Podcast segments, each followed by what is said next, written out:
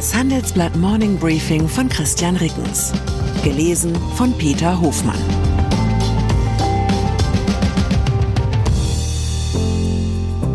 Guten Morgen allerseits. Heute ist Donnerstag, der 12. Oktober. Und das sind unsere Themen.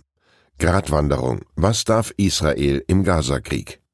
Gipfeltreffen. Am Freitag geht es im Kanzleramt um Migration. Kursrutsch. Birkenstock enttäuscht bei Wall Street Debüt. Nach einer kurzen Unterbrechung geht es gleich weiter. Bleiben Sie dran. Mein Name ist Dr. Tilman Rümenapf, niedergelassener Kinder- und Jugendarzt hier im Ennepe-Ruhr-Kreis. Die Einführung der Telematik sehe ich durchaus als Chance, aber aktuell fällt das System oft aus und es gibt viel zu wenig technischen Support. Dafür geht eine Menge Zeit drauf, in der ich die Kinder nicht genügend betreuen kann. Das muss sich ändern. Die besondere Nähe der niedergelassenen Haus- und Fachärzte ist in Gefahr. Was die Gesundheitspolitik jetzt dringend ändern muss, erfahren Sie auf rettetdiepraxen.de. Israel.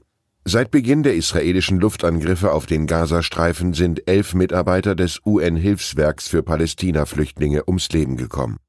Die stellvertretende Direktorin des Hilfswerks Jennifer Austin teilte gestern mit, bei den Todesopfern handle es sich unter anderem um fünf Lehrer an Schulen des Hilfswerks. Außerdem seien ein Gynäkologe und ein Ingenieur verstorben. Austin im Wortlaut wir rufen dazu auf, die Kämpfe zu beenden, damit nicht noch mehr Zivilisten ums Leben kommen. Nach den Massakern der Hamas-Terroristen vom Wochenende attackiert nun Israel den von der Hamas beherrschten Gazastreifen mit Luftangriffen. Israel hat zudem eine komplette Blockade des dicht besiedelten Gebiets verhängt, inklusive Wasser- und Stromversorgung. Dass es sich bei den Morden der Hamas um Verbrechen handelt, daran besteht kein Zweifel. Aber was ist mit den Gegenschlägen Israels? Verstoßen die womöglich gegen das Kriegsvölkerrecht? Die Antwort ist kompliziert. Israel nimmt sein Recht auf Selbstverteidigung in Anspruch. Nur weil dabei auch Zivilisten sterben, sind Luftschläge nicht völkerrechtswidrig. Entscheidend ist, dass ausschließlich militärische Einrichtungen das Ziel sind.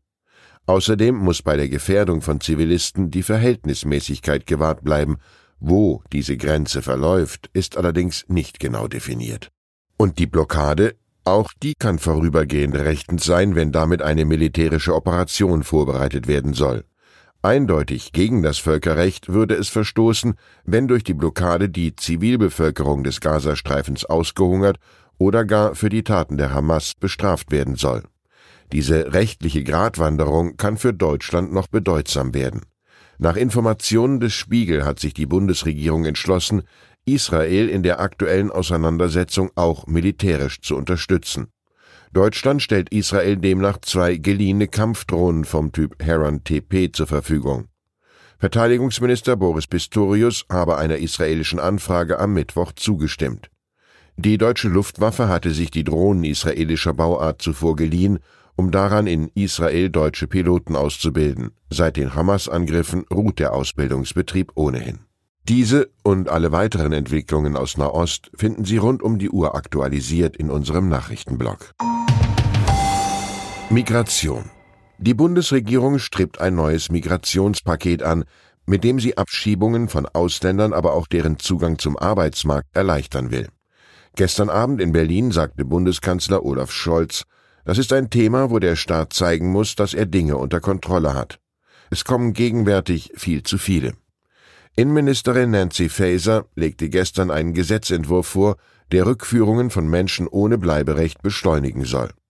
Das Kabinett soll bis Ende Oktober zustimmen. Ergänzend sollen Asylsuchende in Erstaufnahmeeinrichtungen bereits nach sechs statt derzeit neun Monaten arbeiten dürfen. Scholz lud für Freitagabend zu einem Migrationsgipfel ins Kanzleramt. Er will dann die Ministerpräsidenten von Hessen und Niedersachsen, Boris Rhein und Stefan Weil empfangen. Auch CDU-Chef Friedrich Merz soll teilnehmen. USA. Auf Konsenssuche ist man auch in Washington. Die Republikaner im US-Repräsentantenhaus haben sich gestern auf einen Kandidaten für die Präsidentschaft der Parlamentskammer geeinigt. In einer Abstimmung nominierten sie Steve Scalise. Der bisherige Sprecher Kevin McCarthy war am 3. Oktober von konservativen Parteikollegen gestürzt worden. Mit Scalises Nominierung ist die Führungskrise im US-Parlament allerdings noch nicht gelöst. Nun muss noch das gesamte Repräsentantenhaus über ihn abstimmen.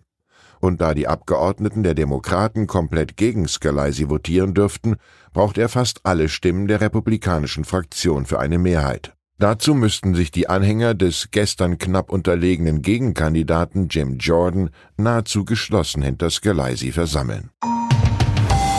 Russland. Die russische Wirtschaft dürfte im laufenden Jahr trotz aller Sanktionen um 2,3 Prozent wachsen. Wassili Astrov ist Russland-Experte am Wiener Institut für internationale Wirtschaftsvergleiche. Er schreibt, der enorme Anstieg der Militärausgaben befeuert einen Rüstungsboom, der zusammen mit stark steigenden Reallöhnen aufgrund des akuten Arbeitskräftemangels die Konjunktur nach oben treibt.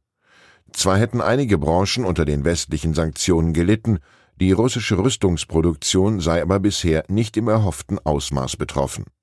Für 2024 und 2025 prognostiziert das Institut für Russland 1,9 bzw. 1,7 Prozent Wachstum.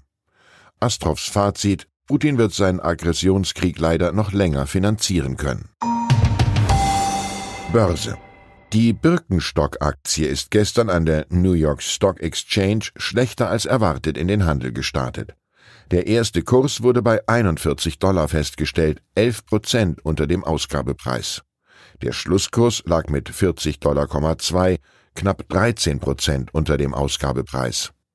Am Dienstagabend hatte Birkenstock den Aktienpreis bei 46 Dollar angesetzt, in der Mitte der avisierten Preisspanne von 44 bis 49 Dollar. Damit wurde Birkenstock mit 8,6 Milliarden Dollar bewertet. Ursprünglich hatte der deutsche Schuhhersteller eine Bewertung von bis zu 11 Milliarden Dollar angestrebt. Luxuskonzerne. An der Börse enttäuschen derzeit nicht nur die hochpreisigen Sandalen aus Linz am Rhein. Aktien von Luxuskonzernen galten als der heiße Anlagetipp des vergangenen Jahres. Seit Beginn des Sommers sind sie durch die Bank deutlich gefallen. Am Mittwoch geriet das Segment nach den Quartalszahlen von Marktführer LVMH weiter unter Druck. Ein Grund ist die Abkühlung des Wirtschaftswachstums in China und den USA. Beide Länder sind die größten Märkte für Luxusgüter. Ist jetzt womöglich schon wieder der richtige Einstiegszeitpunkt ins Segment? Die vom Handelsblatt befragten Expertinnen und Experten raten eher, die Aktien zu beobachten und auf weitere Kursrücksetzer zu warten. Auch bei Luxusaktien gilt offenbar die Kaufmannsweisheit, die Marge liegt im Einkauf. Ich wünsche Ihnen einen Tag, an dem Sie das begehrteste Premiumprodukt der Welt zu genießen wissen, ein Leben in Frieden. Herzliche Grüße, Ihr Christian Reckens. Zinsen, Immobilien, Geopolitik, das Jahr der Entscheidungen. Das ist das Motto des diesjährigen Bankengipfels. Banken sehen sich gerade mit einer Vielzahl von Krisen konfrontiert. In dieser Situation sind unabhängige Information und Orientierung wichtiger denn je. Beim Bankengipfel erwarten Sie daher News und Networking sowie wertvolle Impulse von Vordenkern aus Banken und Tech. Wir freuen uns auf Sie am 4. und 5. September in Frankfurt. Mit dem Vorteilscode Bankengipfel24 erhalten Sie 15% auf den Teilnehmerpreis unter handelsblatt-bankengipfel.de.